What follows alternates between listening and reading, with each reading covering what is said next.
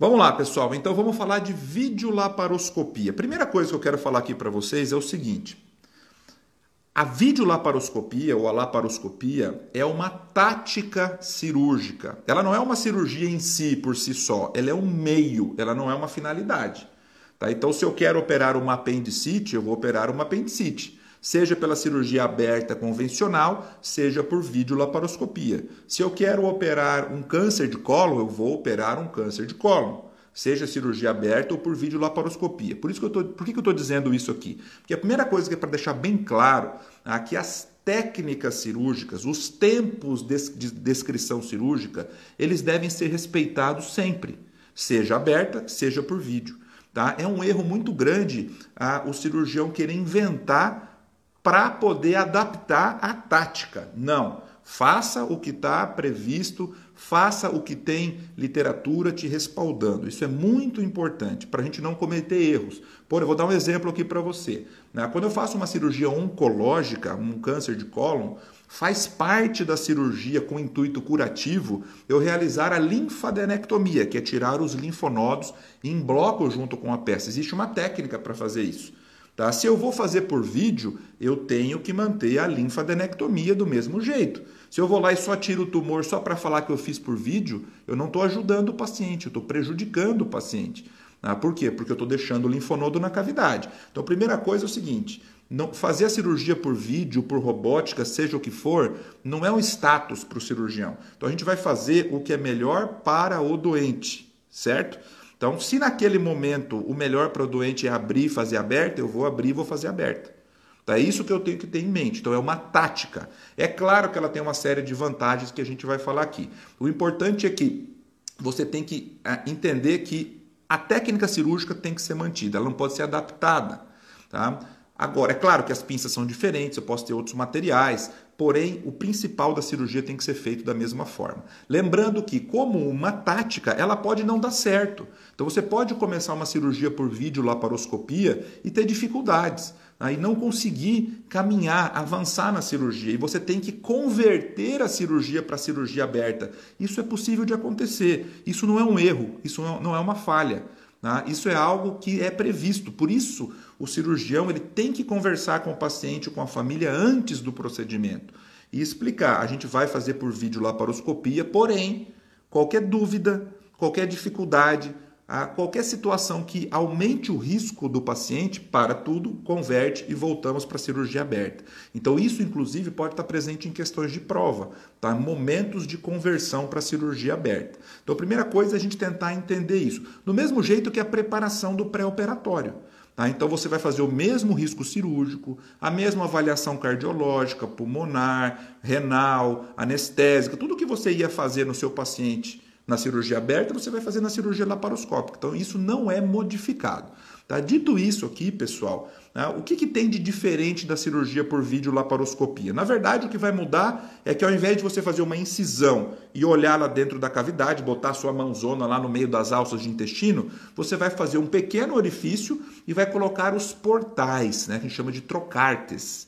Tá? Então você vai colocar normalmente um portal no umbigo, onde coloca a câmera, outros portais do cirurgião da mão direita, da mão esquerda, tá? um, as pinças do, do auxiliar. Então você vai entrar na cavidade por pequenas incisões, por furinhos. Tá? Então, cirurgia videolaparoscópica não é cirurgia laser, né? Já viram falar isso? O paciente fala, vai ser por laser, doutor? Não vai ser por laser. Né? Quem opera por laser é o oftalmo. Quem opera, às vezes o urologista também usa laser. Isso aqui é, é um negócio que eu já ouvi tanto, tanto, tanto que hoje em dia eu nem respondo mais. Tá? Então eu sei que ele quis dizer que era por vídeo laparoscopia, eu só concordo. Tá? Mas só para vocês entenderem, não tem nada a ver com laser. Tá? Vocês não podem falar uma coisa dessa. Tá? Então, é, chega uma hora até que você explicar o que é videolaparoscopia, então o paciente já entendeu que é por furinhos ali, que é menos invasiva, já está bom. Tá? É importante a gente saber que é um procedimento menos invasivo, por quê? Porque ele não tem a incisão cirúrgica clássica, mas não tem nada a ver com laser, certo? É uma cirurgia laparoscópica.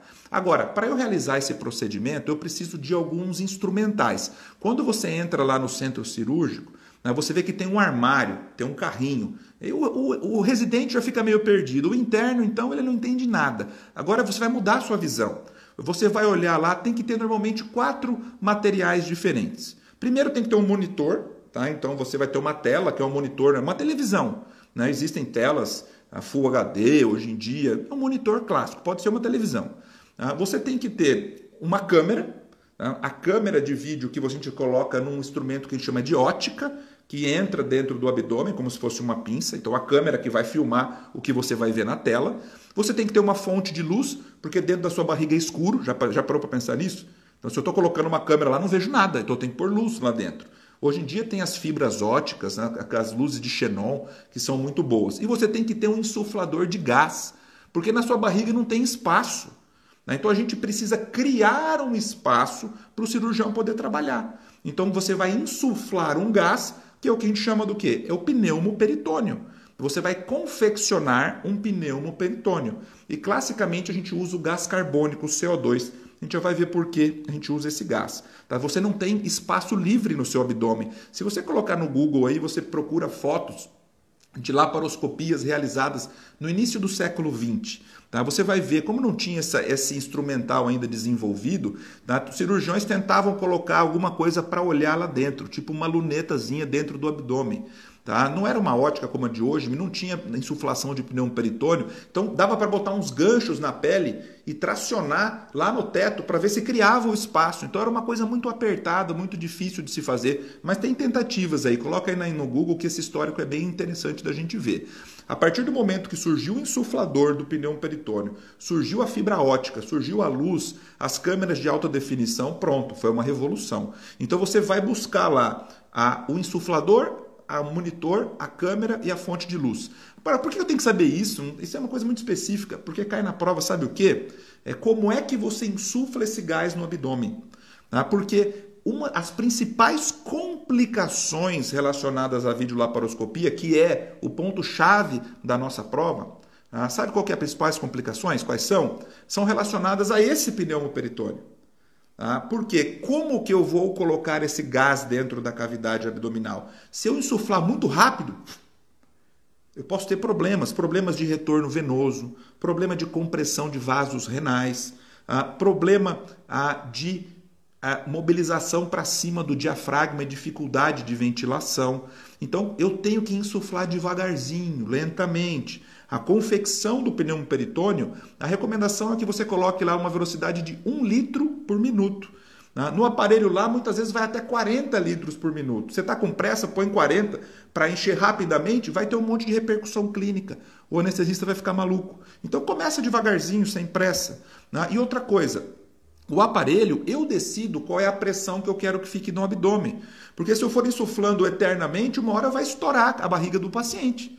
Né? Então você coloca lá, então já foi estudado isso de várias formas e chegou-se à conclusão da literatura que de 12 a 15 milímetros de mercúrio é uma pressão intraabdominal ideal para você trabalhar. Então guarda esse número, insufla lentamente um litro por minuto e mantenha uma pressão de 12 a 15 milímetros de mercúrio. Porque quando ele bate essa pressão, ele para de insuflar o gás. Ah, o aparelho é inteligente. Se começa a perder gás e diminui a pressão, ele insufla mais um pouquinho. Você vai reparar o seguinte: quando o paciente começa a reagir, sabe aquele momento que o anestesista não calculou muito bem, ele começa a reagir durante a cirurgia, ele contrai o abdômen. Na hora que ele contrai o abdômen, aumenta a pressão abdominal por conta da contração. Ele para de insuflar gás. Senão o aparelho fica brigando contra a musculatura do paciente. Certo? Então, esse é um dado importantíssimo. Por isso que eu quero que você entenda que existe um insuflador, porque vai cair na prova que você tem que você vai colocar lá, você sextonista, você R1 quando tiver lá na residência, você vai ter que testar o aparelho antes do seu R+ chegar, o professor, o R3 ou R4, né? Antes de chegar o preceptor, antes de chegar o professor, você tem que testar os aparelhos. Ah, o gás está ok, né? a pressão está adequada, a fonte de luz está ok. A fonte de luz a gente pode botar em porcentagem de luz, né? 20, 30, 50, até 100% dessa quantidade de luz. Então é importante que você saiba que é 12 a 15 milímetros de mercúrio. Tá? Agora, questãozinha batida de prova, né? Vantagens da videolaparoscopia. Você sabe me dizer uma vantagem? Ah, tá bom, fica mais bonito porque não tem ali um corte grande, estético. Tudo bem, mas esse é o último da lista. Existem várias outras vantagens além da vantagem estética. Tá? Primeira coisa, pessoal, ah, você tem um trauma cirúrgico muito menor. Então, tudo só de não ter uma laparotomia mediana, de ter alguns furinhos, a resposta metabólica, endócrina, imunológica ao trauma é menor. Se eu tenho menos trauma cirúrgico, eu tenho menos complicações no pós-operatório. O indivíduo tem menos dor. Se ele tem menos dor no pós-operatório, a ventilação dele é melhor, ele volta a ventilar de uma forma mais rápida no pós-operatório, diminui a telectasia, diminui complicações pulmonares. Né? Se você não põe a sua mãozona lá no intestino manipula só com as pinças delicadamente, você vai ter menos ílio paralítico no pós-operatório, então vai voltar o movimento, os ruídos hidroaéreos vão voltar mais rapidamente. Então você vai dar dieta mais precoce para esse paciente. Tá? Além disso, se você não tem um corte grande, você tem menos infecção do sítio cirúrgico. O sítio cirúrgico é pequeno. Tá? Você não tem, por exemplo, grandes hérnias incisionais, problemas de parede abdominal. Você não vai ter grandes aderências no pós-operatório tá? principalmente porque você não teve grandes manipulações. Então, qualquer cirurgia pode dar aderência. A cirurgia por vídeo dá muito menos aderência do que a cirurgia aberta.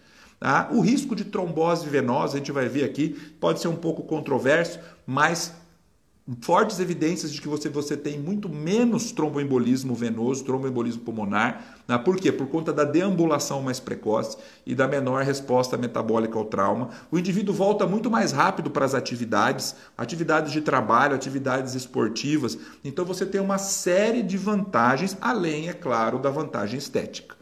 Tá? Então guarde aí, é, é só a gente pensar ah, que a gente vai lembrar. Agora, tem desvantagem também? Tem. Tudo na vida tem prós e contras, né?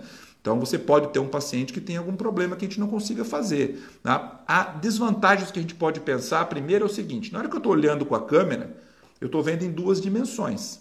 Diferente de eu olhar direto ali em três dimensões. Então, para o cirurgião, dependendo da estrutura, isso pode ser prejudicial. Além disso, você não tem o tato.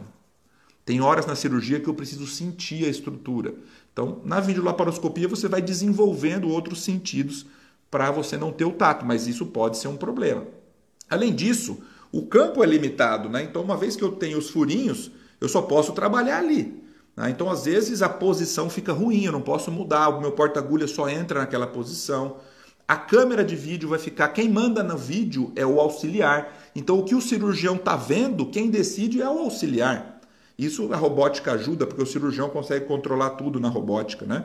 Então, mas ele depende de um bom auxiliar, então a visão, o campo é fixo, a ergonomia pode ser ruim. Então tem muito cirurgião com problema de ombro e cotovelo, porque a ergonomia, a posição, principalmente para algumas cirurgias, cirurgia de hérnia, por exemplo, hérnia inguinal por vídeo, é uma boa cirurgia, mas para o cirurgião é uma desgraça. Então você sai de lá todo quebrado, todo parece que foi atropelado por um caminhão. Tá? É claro, você tem riscos relacionados ao pneumo peritônio, tá? então a gente vai ver algumas complicações aqui. A gente tem também ah, desvantagens relacionadas a custo. Tá? Então, é uma cirurgia que teoricamente vai ter um custo mais alto, porque precisa de todo esse equipamento. Porém, se você parar para pensar que ele vai embora, que seja um dia mais rápido, ele vai voltar ao trabalho um pouco mais rápido, o custo total já foi compensado. Então, entende? Então, acaba sendo um investimento. Mas isso pode ser questionado. Né? E precisa de um treinamento adicional. Então, tem vantagens, tem e tem desvantagens. Então, na vida, tudo tem prós e contras. Então, esse é um tipo de pergunta que, que pode cair na nossa prova. Tá? Vantagens e desvantagens da videolaparoscopia. Mas vamos começar aqui a pensar no procedimento em si. Porque o que mais cai são as repercussões sistêmicas provocadas pelo pneumo peritônio. Toda cirurgia por vídeo começa com a confecção do pneumo peritônio. É claro que você, o paciente vai estar anestesiado, é óbvio, né? Outra coisa que não sei se você sabe, tá? mas toda cirurgia por vídeo tem que ser feita com anestesia geral e intubação orotraqueal. Não existe cirurgia por videolaparoscopia com hack. Não existe com anestesia local. Sabe por quê? Ah, mesmo que o paciente seja um andar baixo do abdômen, que ele não tenha uma dor ali que desce para fazer com hack anestesia, na hora que você insufla o gás no abdômen e cria o pneumoperitônio, isso desequilibra a ventilação do paciente. Então eu preciso estar em ventilação mecânica para compensar isso. Tá? Então não existe videolaparoscopia que não seja entubado com anestesia geral. Tá? Então a primeira coisa, isso aí para você, é diferente da cirurgia aberta. Eu faço uma apendicite, uma hérnia, eu posso fazer com hack ou posso fazer com anestesia geral. É claro que o paciente tem que estar monitorizado, ah, com capnógrafo, com oxímetro, com cardioscópico. E aqui o capnógrafo, a capnometria é muito importante. Né? Por quê? Porque a gente usa o CO2. Né? Já parou para pensar por que, que a gente usa o CO2? Gás carbônico não é uma coisa que parece ser uma coisa ruim para você? Né? Por que, que o cirurgião decidiu usar gás carbônico? Vamos usar oxigênio. Oxigênio é o ar que a gente usa para respirar, é um ar muito mais nobre do que o gás carbônico. Não pode usar oxigênio, sabe por quê? Porque o oxigênio ele entra em combustão e o cirurgião precisa usar bisturi elétrico. Imagina se eu fizesse um pneumoperitônio com oxigênio. Na primeira queimadinha que eu fosse dar com bisturi elétrico, explodia a barriga do paciente e a parede abdominal para tudo que é lado. Né? Não pode usar oxigênio, né? porque é inflamável. Né? Então, um dos motivos da gente usar o gás carbônico, o CO2, é que ele é não inflamável. Esse é um dos principais motivos. Tá? Além disso, ele é um gás transparente. Então, ele não vai me atrapalhar a minha visão. Além disso, ele é um gás de fácil acesso, é barato. Então, é, não é caro, eu posso, tenho CO2 aí fácil, abundante. E ele tem uma outra característica muito importante, tá? que é o fato dele ser facilmente solúvel no líquido, no sangue, na água. Ele é facilmente dissolvível. Mas peraí, isso é bom? Né? O, o CO2 vai ser absorvido na corrente sanguínea, vai dar hipercapnia, hipercarbia. Hipercapnia leva à acidose. Vocês são craques dessa parte de distúrbio ácido básico, eu sei. Né? Pode dar alteração respiratória? Pode, pode. Tudo bem, isso aí é algo que a gente vai conviver na videolaparoscopia. Porém, quando ele dissolve, ele não fica em formato de bolhas. Aqueles gases que não se dissolvem, eles ficam, eles quando eles são absorvidos para a corrente sanguínea, eles ficam em formatos de bolha. E quando um gás está em formato de bolha na corrente sanguínea, ele vai até o coração e ele vai dar um problema gravíssimo chamado embolia gasosa. A gente vai ver aqui também hoje, que é um dos grandes riscos né, do, da, do pneu peritônio. Qualquer gás pode dar embolia gasosa. E o gás que menos dá embolia gasosa é o CO2. Porque ele é muito dissolvível, ele é muito solúvel no meio líquido. Tá? Ele vai dar outras complicações por conta disso, mas que a gente administra tranquilo. embolia gasosa a gente vai ver que é extremamente perigoso. Tá? Se você fizesse um pneumo com nitrogênio, por exemplo, tinha alto risco de embolia. Tá? Então, guarda aí. Por que, que eu uso CO2? Isso é uma outra pergunta frequente na nossa prova. Eu uso CO2 porque ele é barato, porque ele é disponível, porque ele é transparente, porque ele não explode, ele não entra em combustão e porque ele tem uma solubilidade muito boa. Ele vai ser facilmente tamponado pelos nossos meios. Tá? E isso vai fazer com que diminua a parte de embolia gasosa. É por isso que você usa CO2. Você vai ver que atrás do carrinho, daquele armário grande, onde tem o insuflador, o monitor, a câmera e a fonte, vai ter um balão grandão lá de gás carbônico, de CO2, que a gente tem que dar uma checadinha para não acabar o gás durante a cirurgia, certo? Então faz parte desse checklist inicial. Então agora que você já entendeu por que, que a vídeo é boa, quais os problemas da vídeo, por que, que eu uso CO2, quais são os materiais. Vamos começar no procedimento aqui? Tá? A primeira coisa para fazer uma videolaparoscopia é a confecção do pneumo peritônio. Então ele já está entubado, asepsia, antisepsia, monta a mesa, tudo normal, igual a cirurgia normal. Tá? Então você vai fazer uma pequena incisãozinha na região normalmente supra-umbilical e aí eu tenho que injetar esse CO2, esse gás dentro do abdômen. E aí o que gosto de cobrar na prova? Existem duas técnicas para a confecção do pneumo peritônico. Tem uma técnica que é chamada técnica fechada, tá? que é uma técnica bastante utilizada no mundo todo. Como que é essa técnica fechada? Né, você pega um, normalmente um bacal, uma pinça bem grossa, você dá aquela mordida no umbigo ali por dentro, traciona a poneurose e pega uma agulha, chamada agulha de Veres. Agulha de Veres.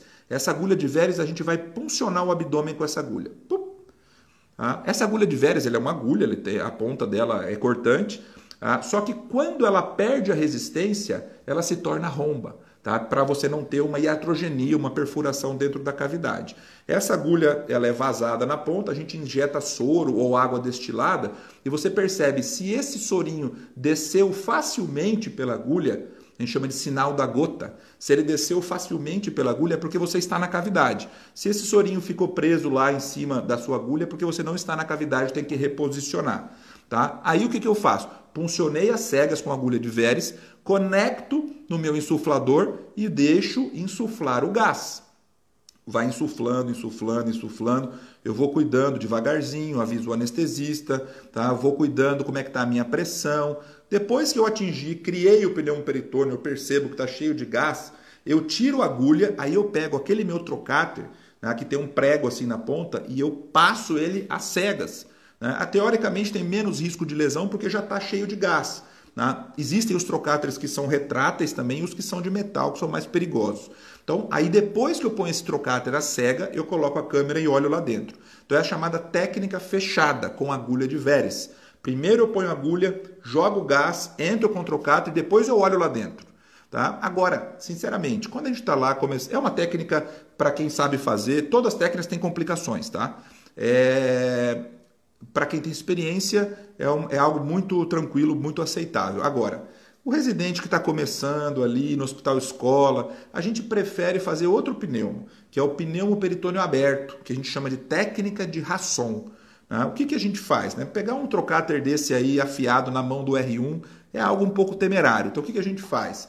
Né? Então, pelo menos no nosso serviço, você vai abrir a pele, o subcutâneo, abre a poneurose, abre o peritônio, faz uma mini abertura, uma mini laparotomia, olha lá dentro da cavidade. Ah, estou aqui. Eu até já deixo passado um ponto antes, que é o ponto que vai fechar a, a, essa incisão, e aí eu já coloco o trocáter direto, sem aquele prego, sem aquele ponto, não preciso de agulha de Veres. E eu insuflo o ar direto pelo trocáter, certo? É a técnica aberta, porque é tudo sob visão direta.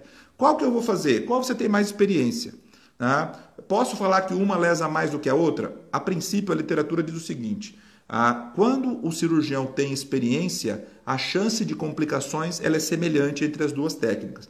Mas é claro que para quem está começando, a técnica aberta ela acaba sendo mais prudente, principalmente se o paciente pode ter aderências, se ele pode ter alguma dificuldade para a confecção do pneu peritônio. Então, essa diferença da técnica fechada com agulha de Veres e a técnica aberta ou técnica de Rasson é algo que gosta de ser cobrado na prova. Independente do que eu for fazer, injeta devagar, 1 litro por minuto, devagar, até atingir 12 a 15 milímetros de mercúrio. Ótimo. A partir daí, a gente vai ter a visão completa da cavidade. Coloco a câmera. O que, que eu faço inicialmente? Inventário geral da cavidade. Olho toda a cavidade abdominal, vejo se teve algum acidente, algum acidente de impunção, alguma complicação. Ah, tudo certo, agora eu vou fazer as outras incisões e aí os outros trocáteres já vão entrar sob visão direta. Eu já vou olhar, eu já vou torcendo devagarzinho e aí o risco é bem menor. Tá? Então, essa é a parte da confecção. Mas o que vai cair na nossa prova mesmo, pessoal, são as repercussões. Tá? O que é que esse pneumoperitônio faz com toda a sua fisiologia? Tá? Vamos lembrar aqui, tá? essa aula eu acho muito interessante para a gente discutir a parte da fisiologia. Primeira coisa que eu quero que você entenda, de uma forma lógica, chega de decoreba. Você encheu de gás dentro da barriga do sujeito. Está cheio de gás. O que, que vai acontecer? Vai aumentar a pressão abdominal. Se aumenta a pressão dentro do abdômen, pensa com lógica, o diafragma vai ser empurrado para cima. Vai aumentar a pressão no tórax, vai aumentar a pressão na cabeça, vai aumentar a pressão em todo lugar. Então pensa de uma forma lógica.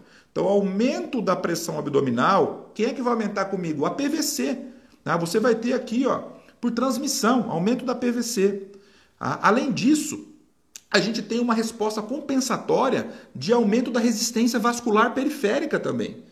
Então, a resistência vascular periférica, pela própria compressão abdominal da aorta e das vísceras, você pode ter uma vasoconstrição compensatória. Você pode ter aumento de pós-carga, por exemplo, por liberação ah, de fatores humorais, por exemplo, renina, vasopressina. A própria hipercarbia pode dar vasoconstrição. E além disso, quando você comprime o seu abdômen, eu estou comprimindo a cava. Se eu estou comprimindo a cava, eu estou diminuindo o retorno venoso. Então, olha que interessante. Eu tenho um aumento da pressão abdominal, ah, eu tenho diminuição do retorno venoso, então a minha pré-carga, que é o que está chegando no coração, fica diminuído, porque está comprimido. Além disso, eu tenho uma vasoconstrição periférica, a minha pós-carga, ah, ela fica aumentada. Essas duas situações levam à diminuição do débito cardíaco. Então, se a minha pré-carga está baixa, está chegando menos sangue, o débito cardíaco está baixo. Se a minha pós-carga está alta, está vasoconstrição, o meu débito cardíaco também está baixo. Isso faz com que aumente o trabalho cardíaco. Então, são expressões que podem estar em alternativas da prova. É só você raciocinar. O que, que acontece com a pressão abdominal? Aumenta. Está enchendo de gás do abdômen. O que, que acontece com a PVC? Aumenta. O que acontece com a resistência vascular periférica? Também aumenta. O que acontece com o retorno venoso? Diminui. E o débito cardíaco? Diminui. E o trabalho cardíaco? Aumenta. Então precisa ficar decorando isso, inventando frase, inventando música? Não, você consegue raciocinar, você é mais inteligente do que isso. Tá? Esse débito cardíaco, ele pode cair de 20 a 40%. Olha que interessante, é bastante isso, é significativo. Se eu pegar um paciente que já é um cardiopata grave, que já tem um limite ali, ó, eu vou tirar 40% do débito dele, ele pode não suportar. Tá? Por isso que a gente vai ver que acaba sendo algumas, uma das contraindicações. Tá? Então, guarda o que acontece. Tudo acontece por aumento da pressão abdominal. Aumenta a pressão para cima, aumenta a PVC, aumenta a resistência vascular periférica, diminui retorno venoso, diminui débito cardíaco. Tá? Diminui débito, aumenta trabalho. Diminui pré-carga, aumenta pós-carga. Tá? Então, guardando isso, a gente vai conseguir entender a maioria das questões. E a frequência cardíaca? Pensa comigo. Se o débito cardíaco cai, o que, que o seu coração tem que fazer? Resposta simpática, taquicardia. O débito está baixo, eu vou aumentar a frequência para ver se eu consigo dar uma compensada nesse débito. Então guarda essa aí que é pegadinha clássica da prova de videolaparoscopia. Taquicardia é uma resposta extremamente frequente, só que ela é considerada fisiológica. Eu espero que ele fique um pouco mais taquicárdico. Eu preciso que ele fique um pouco mais taquicárdico. Por que, que eu estou perguntando isso? Porque tem questão de prova que quer saber o seguinte: é, qual é a arritmia mais frequente durante a videolaparoscopia. Então lembra que eu falei que você precisa de uma boa monitorização, né? Você precisa de um, pelo menos de um cardioscópio ali também para monitorizar essa parte. E aí, taquicardia pode ser considerada, taquicardia sinusal, mas a resposta a arritmia mais comum que cai na prova é bradicardia sinusal. E agora? Por que isso? Calma, sabe por quê? Porque essa taquicardia sinusal, ela não é considerada patológica. Ela é considerada como uma resposta esperada, como uma resposta fisiológica, então ela não conta. Então por isso que a bradicardia sinusal é considerada a arritmia mais frequente. Mas por que, que o indivíduo pode ter bradicardia? Por estímulo vagal.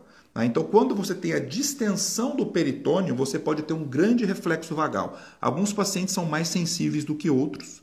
Tá? E aí eu já tive essa experiência em alguns pacientes, é uma experiência ruim, tá? Porque o paciente fica extremamente bradicárdico, ele quase vai para uma parada cardíaca. O anestesista tem que agir rapidamente ali, tá? Então por isso também que a gente faz o pneu peritônio devagar. Vai se você confeccionar muito rápido e a pessoa tiver uma sensibilidade, muito estímulo vagal, ela pode bradicardizar muito rápido e pode levar parada. Tá? Então, guarda essa parte, entendendo essa fisiopatologia dessa parte cardiovascular, já está meio caminho andado na nossa prova. Certo? Tudo começa com o aumento da pressão abdominal e diminuição do retorno venoso. O resto é tudo consequência. Lembra, a taquicardia ela pode ser causada também por outros motivos, além dessa para tentar compensar essa parte do débito, quando aumenta o CO2, Tá? Você vai ter acidose, você pode ter taquicardia por isso também. Então existem outras causas, tá? mas principalmente fisiológico para tentar compensar o nosso débito cardíaco, certo? Agora, e do ponto de vista pulmonar? Tá? Então o que mais cai é cardiovascular e pulmonar. Pensa comigo. Cheio de gás no abdômen, aumentou a pressão abdominal, joguei o diafragma lá para cima. Como é que o pulmão vai conseguir expandir? Ele está espremido pelo diafragma. Então você vai, pode ter repercussão ali. Tá? Então, por conta dessa elevação do diafragma, diminui a complacência pulmonar. Diminuindo a complacência pulmonar, diminui a capacidade vital. Altera a relação ventilação-perfusão. Então o paciente pode levar hipóxia e hipercapnia, hipercarbia. hipercarbia. Tá? Então isso pode acontecer, isso vai acontecer, por isso que ele tem que estar entubado em ventilação mecânica, porque o anestesista no ventilador ele vai equilibrar essa situação, ele vai dar pressão positiva para o pulmão expandir corretamente e corrigir isso, e vai acompanhando como é que está a curva do CO2. Tá? Então, é natural que aumentando o diafragma diminui a complacência, diminui a capacidade vital, o indivíduo tenha problemas de ventilação. Por isso que não pode fazer com hack. Por isso que não pode fazer com peridural, que não pode fazer com anestesia local, porque o ventilador mecânico vai compensar o problema respiratório que qualquer videolaparoscopia vai causar. Ah, não, mas eu tenho um DPLC grave, eu tenho um paciente que tem uma pneumopatia limítrofe, né? qualquer alteraçãozinha pode ser demais para ele. Então, tudo bem, ele pode, deste ponto de vista, ser contraindicado uma anestesia geral para ele para qualquer procedimento e ser contraindicado a videolaparoscopia, pode. Tá? Então, a gente tem que avaliar caso a caso. Por outro lado, pessoal, por outro lado, isso tudo é verdade. É, além da absorção do CO2, causar acidose, aumento do PCO2, tudo isso, tudo é verdade. Só que a maioria dos pacientes tolera bem esse procedimento. A gente consegue ah, passar por esse estresse intraoperatório muito tranquilamente, a anestesia muito desenvolvida nessa parte hoje em dia. Agora, quando eu vou para o pós-operatório, uma vez que eu operei o meu paciente por vídeo, ainda bem que eu fiz por vídeo. Sabe por quê? Porque as complicações pós-operatórias são muito menores do ponto de vista pulmonar. Então existe uma grande vantagem. Existe toda essa repercussão sistêmica existe, mas existe muito mais vantagem pulmonar do que desvantagem. Sabe por quê? Principalmente nas cirurgias de andar superior do abdômen. Porque um dos grandes problemas da cirurgia abdominal é a dor no pós-operatório. O indivíduo que tem dor, ele não consegue inspirar profundamente. Ele começa a respirar bem curtinho. Isso dá telectasia, vai, vai juntando líquido na pleural, o indivíduo aumenta a chance de pneumonia. Então, as principais complicações de cirurgias abdominais são pulmonares relacionados à telectasia e à pneumonia. Então, se eu tenho um paciente que no pós-operatório não tem dor, que expande bem o pulmão, que faz uma boa fisioterapia, que anda rápido, ele tem menos complicação pulmonar. Então, por um lado, eu tenho alterações pulmonares no intraoperatório, tenho, gosto de cair na prova. Só que, por outro lado, é muito melhor para o pulmão se eu conseguir fazer por vídeo, que o pós-operatório é muito mais tranquilo. Tá? Então, entendendo esse funcionamento do cardiovascular e do pulmonar, vocês vão dançar em cima da prova. Tá? Agora, tem outros, outros sistemas também. Vamos pensar da parte urinária. Mesma coisa, aumentou demais a pressão abdominal, eu posso comprimir os vasos renais. Então, eu posso diminuir taxa de filtração glomerular. Se eu estiver trabalhando de 12 a 15 milímetros de mercúrio, está tranquilo. O problema é quando essas pressões são mais elevadas. Tá? Sistema nervoso. Tá? Então, só para o, o macetão, aumentou a pressão abdominal, aumenta a pressão para cima. Então, vai aumentar a pique. Né? Não é só por isso, né? vai aumentar a pique né? por conta da hipercarbia. Na hipercarbia leva aumento de fluxo sanguíneo cerebral, leva a edema cerebral e leva aumento da pique, principalmente dependendo das posições. Você já viu posição na mesa cirúrgica? O paciente vai, o, o médico vai operar, por exemplo, uma hernia inguinal ou uma apendicite. Ele abaixa a cabeça e levanta os pés, faz posição de Trendelenburg. Né? Essa posição de Trendelenburg, o paciente fica muito tempo com a cabeça para baixo, isso piora o edema cerebral. Né? Então, tem outras posições, por exemplo, a posição de proclive na cirurgia da vesícula, ao contrário. Eu vou levantar a cabeça e vou baixar os pés. Então, essas mudanças de posição na cirurgia alteram toda a fisiologia também. Eu estou fazendo uma cirurgia de 10 horas, o paciente está com a cabeça para baixo, inclinado assim, isso pode dar alguma consequência. Então, as cirurgias ginecológicas são feitas assim, tem que tomar bastante cuidado também, mas aumenta a pique, normalmente por aumento do fluxo pela hipercapnia. Tá? Do ponto de vista intestinal, pensa comigo, só de eu não manipular as alças, eu tenho menos ilho paralítico. Se eu tenho menos ilho paralítico, os ruídos hidroaéreos vão voltar mais rápido, vai eliminar flatos, vai deambular dieta oral precoce. Todo mundo que come mais rápido vai mais rápido embora do hospital. Ah, então, parte intestinal, ótimo, também é muito bom. Do ponto de vista de trombose, né, eu disse para vocês, pode ter uma polêmica? Eu poderia pensar que aumenta a chance de trombose. Sabe por quê? Se aumenta a pressão abdominal, está comprimindo os vasos ilíacos. Eu posso estar tá comprimindo com baixo fluxo nos membros inferiores. Ah, faço a posição de proclive, as pernas estão para baixo. Poderia pensar que isso teoricamente poderia aumentar a chance de trombose venosa profunda e tromboembolismo? Até poderia. Porém, o outro efeito que é o paciente deambula no mesmo dia da cirurgia, a menor resposta metabólica ao trauma, menor processo inflamatório sistêmico, diminui a chance de trombose e de tromboembolismo. Tá? Então, classicamente, os pacientes operados por vídeo têm menos chance de tromboembolismo. Por quê? Porque eles têm deambulação precoce. Tá? Por conta do pneumo, isso poderia ser controverso, mas a gente tem bastante segurança. Fazemos o mesmo protocolo tá? para pacientes para profilaxia, mesmo protocolo de profilaxia de trombose da cirurgia aberta, porém, a gente acredita que a deambulação precoce faça com que esse meu paciente volte mais rápido à atividade, principalmente por isso e pela resposta metabólica ao trauma diminuído. Então, isso é uma outra vantagem. A resposta, o famoso remite, né? metabólica, endócrina, imunológica ao trauma é diminuído. Isso é comprovado por marcadores. Então você vai ver que o pico de cortisol é mais baixo, o pico de GH é mais baixo, o pico de glicose, o pico de catecolaminas, de PCR, de interleucina 6, aquelas provas inflamatórias todas, quando opera por vídeo, é menor do que quando opera aberto, só pelo fato de não ter incisão, de não ter a exposição. Tá? Outra situação também que o pneumo pode prejudicar é em relação à hipotermia, tá? porque o gás, ah, quanto mais rápido você injeta esse gás e ele se expande, ele esfria, o gás esfria. Ele está comprimido lá, na hora que ele entra na cavidade, ele expande, ele esfria. Então você pode ter um paciente saindo com hipotermia da cirurgia. Tomar muito cuidado. Hoje em dia existem insufladores aquecidos, são mais caros. Tá? Mas talvez vocês não encontrem por aí no serviço de residência, mas dá uma procuradinha aí.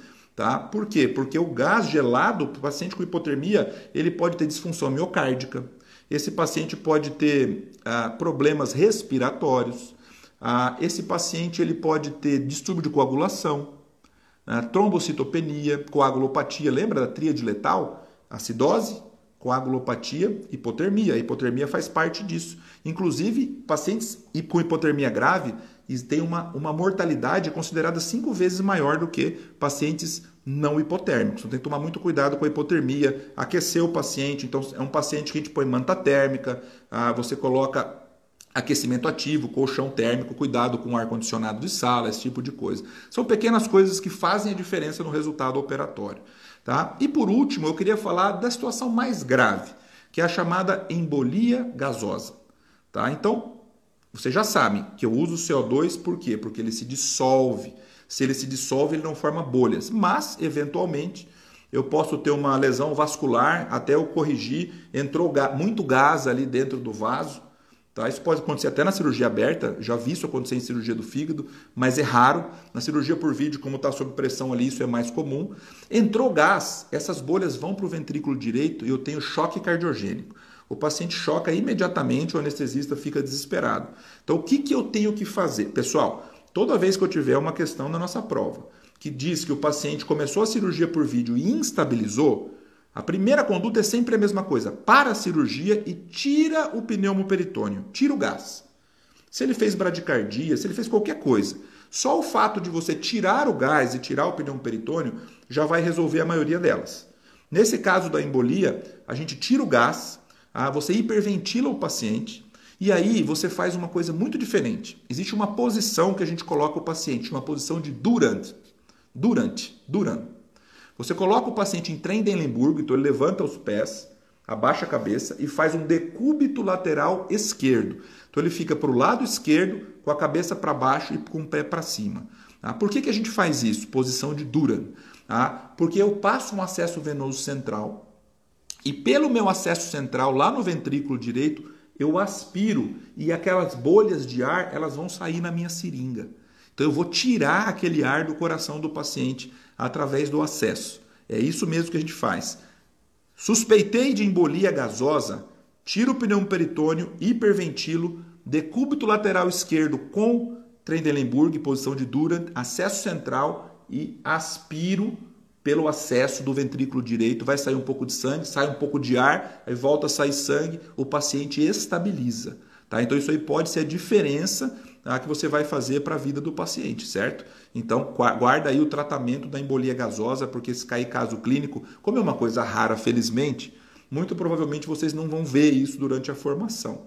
Tá? Então a gente precisa conhecer e saber como isso pode cair na nossa prova, certo? Então essas são as principais alterações da parte fisiológica. Eu quero que você guarde principalmente a cardíaca, a pulmonar e a embolia. Principalmente que você lembre que o paciente que aumenta a pressão abdominal diminui o retorno venoso, diminui o débito cardíaco. O paciente faz taquicardia compensatória, mas a bradicardia por reflexo vagal é a arritmia mais comum. E por último, perguntinha clássica também, talvez a mais comum da prova. Quais são as contraindicações da videolaparoscopia? Em quem é? Ah, eu só opero por vídeo. Não, não é isso. Vai ter paciente que você não pode operar por vídeo. Você querendo ou não. Tá? A contraindicação absoluta hoje sobrou uma. É a chamada instabilidade hemodinâmica. Eu não posso operar ninguém instável por vídeo. Por quê? A gente não acabou de falar que a videolaparoscopia diminui o débito cardíaco em até 40%? Como é que eu vou operar alguém instável e diminuir o débito cardíaco dele em até 40%? Ele não vai sobreviver. Então ninguém instável pode operar por vídeo. Ponto. Trauma pode operar por vídeo? Tem situação que pode, tá, se tiver estável. Abdômen agudo pode operar por vídeo? Tem situação que pode, se tiver estável. Câncer pode operar por vídeo? Pode, se tiver estável. Então, a contraindicação é a instabilidade hemodinâmica. Ah, tem umas coisas óbvias, né? Se eu não tenho material, como é que eu vou operar? Se eu não tenho treinamento, faço aberto, sempre em prol do paciente. Eu vou fazer uma experiência? Não vou fazer. Vou fazer. Se eu não tenho treinamento, não tenho material, é contraindicação, claro. E também aqueles pacientes que têm problemas cardíacos e pulmonares muito graves e que a gente vai avaliar ah, será que o risco-benefício compensa? Ah, por exemplo, um, um pneumopata grave. Ah, se ele conseguir passar pela vídeo, o pós-operatório dele vai ser muito melhor. Mas não adianta nada eu fazer e perder o paciente na mesa. Né? Então, a a, o problema, a doença cardiopulmonar grave, ela acaba sendo uma contraindicação relativa que tem que ser avaliado caso a caso o risco-benefício. Depende do tempo da cirurgia, do porte cirúrgico. Às vezes eu posso fazer um pneumo com uma pressão mais baixa, uma pressão de 8, uma pressão de 10. Então, o que vai cair mesmo que não pode é instabilidade hemodinâmica. E grávida? Grávida pode? Pode. Tá? Principalmente no segundo trimestre. No primeiro trimestre também, mas o problema é o terceiro, né? Porque no terceiro trimestre não cabe o útero está preenchendo a cavidade abdominal, não tem espaço para fazer pneumo peritônio. Então, o gestante, primeiro e segundo trimestre, pode. Faz o pneumo aberto pela técnica de Rasson, sob visão direta, para não cutucar o útero lá com trocáter. Tá? Faz uma pressão um pouco mais baixa para não comprimir os vasos uterinos, mas dá para operar. Apendicite, nós já falamos para vocês, a gente faz por vídeo laparoscopia na gestante sem problema nenhum. Pacientes que têm cirurgias prévias, Posso fazer por vídeo? Pacientes obstruídos. Era uma contraindicação no passado, hoje é relativo. O problema é se eu tiver cheio de aderências, eu posso perfurar uma alça, causar uma iatrogenia. Faço pneu aberto. É claro, nesse caso eu não vou fazer pneu fechado. Olha, tem alguma alça aqui? Não tem? Coloca um trocáter devagarzinho. Então, aderência, cirurgia prévia, obstrução não é mais contraindicação absoluta é contraindicação relativa, avaliar caso a caso. Fizer pneumo aberto, muitas vezes dá para fazer. Já operei vários pacientes com cirurgia prévia. Às vezes está tudo grudado, você acha uma brechinha aqui nas aderências, chega lá e consegue operar a vesícula, por exemplo, que é o lugar que a gente estava procurando. Tá? Então, a grande contraindicação é a instabilidade hemodinâmica. Essa não faz nunca, certo? Pensar nas doenças cardiopulmonares graves, avaliar sempre o risco-benefício. O resto é relativo, certo? Agora, tem complicações? Tem. Toda cirurgia tem complicações, tem mortalidade? Tem. As principais complicações aqui são relacionadas ao pneumo peritônio. Tá? Então, por exemplo, numa técnica fechada, eu posso perfurar um vaso, eu posso perfurar uma alça, eu posso insuflar o gás no subcutâneo, né? fazer um pneumo no subcutâneo e ficar crepitando lá. Tá? Então, sempre pensar nos problemas da entrada. Então, principalmente os fatores de risco, pacientes mais obesos, ah, obeso pode fazer? Deve. Né? Se você tiver um trocáter grande, pinça grande, a cirurgia de obesidade é um dos grandes benefícios da vídeo. Porque imagina uma incisão no grande obeso. Aumenta a hérnia, aumenta a evisceração, aumenta a infecção de parede. Mas é mais difícil você começar o pneu peritônio no grande obeso, porque tem uma capa grande de subcutâneo. Tá? Você pode ter também como complicações essas descompensações cardiopulmonares e também a mais grave, a embolia gasosa mas principalmente a gente pensa em lesões de vísceras e lesões de vasos durante a entrada, durante o pneumoperitônio. Beleza, galera? Então, videolaparoscopia é um tema que parece ser muito especializado, mas é um tema fácil. Quero que você entenda principalmente indicações, contraindicações, vantagens e desvantagens. Por que, que o CO2 é preferido e é escolhido? Apesar dos problemas que ele pode causar, ele tem muitos benefícios. Tá? E quais são os efeitos sistêmicos, principalmente cardíaco e pulmonar, do nosso pneumoperitônio, da nossa videolaparoscopia? É isso que vai cair na prova, você vai ver nas questões comentadas e vai nadar de braçada. Isso não vai ser um problema mais, a gente vai se dar muito bem. Beleza, galera? Então, vamos tirar aqui os nossos, voltar aos nossos comentários. Estou bem no meu tempo, bem no meu tempo. Tudo bem aí? Deu para entender? A gente já está praticamente finalizando as nossas lives de cirurgia, hein? Do nosso extensivo. Tá? Então estamos aí prestes a ter algumas modificações, vocês vão ver aí muito, muito em breve, tá? Então quero ver vocês continuando acompanhando a gente sempre aqui às 20 20 Obrigado, Jane, obrigado, tá? Então, é que eu acho que esses temas a gente discute pouco aí na faculdade, né? Eu não sei se vocês chegaram a ter uma discussão com um professor na beira do leito, explicando esse tipo de coisa, porque é tudo muito simples, né? É tudo muito lógico. É, ó, já consegue fazer cirurgia por vídeo? Calma, calma. Já, já, só de entender já tá bom demais, tá? É, DPLC grave, bom, isso aí como eu disse, né? Complicações relativas. Quem tiver dúvida, manda aqui pra gente, direto aqui do extensivo, galera do, galera do sprint final, galera do Hard Work Medicina que a gente conversa e tira todas as dúvidas de vocês. Tá bom, galera? Vascão na Copa do Brasil. Ah, nós estamos num ano bom pelo jeito, né? Vamos ver se não é fogo de palha, né? Ah, beleza. Eu ficaria a noite toda assistindo, Thaís. Será que você aguenta? Tá bom, uma horinha tá bom já, né? Agora dá uma descansada, tá? E a fome agora, agora esse é o problema, né? Eu também, também daqui eu já já vou comer com certeza alguma fritura daqui a pouco. Tá bom, galera? Tudo bem aí? Tranquilo? Então quero vocês quero vocês todos no nosso Hard Work Medicina. Lucas, Leão Lucas, um abraço para você. Seja bem-vindo aí à nossa aula, acompanhe aí a gente. Ah, completei a mini live de vídeo laparoscopia no trauma. Isso aí, Mariana, a gente falou sobre isso lá, né? Legal, sobre as indicações no trauma. Ah, pode tomar uma já? Aqui pode, pode tomar. Agora está liberado, está liberado. Tá, tá bom, galera? Então tá bom. Tenho medo com essas aulas de gostar de cirurgia? Não, não tenha medo, não tenha medo. A gente gosta de tudo, né? Depois você escolhe o que vai fazer com calma.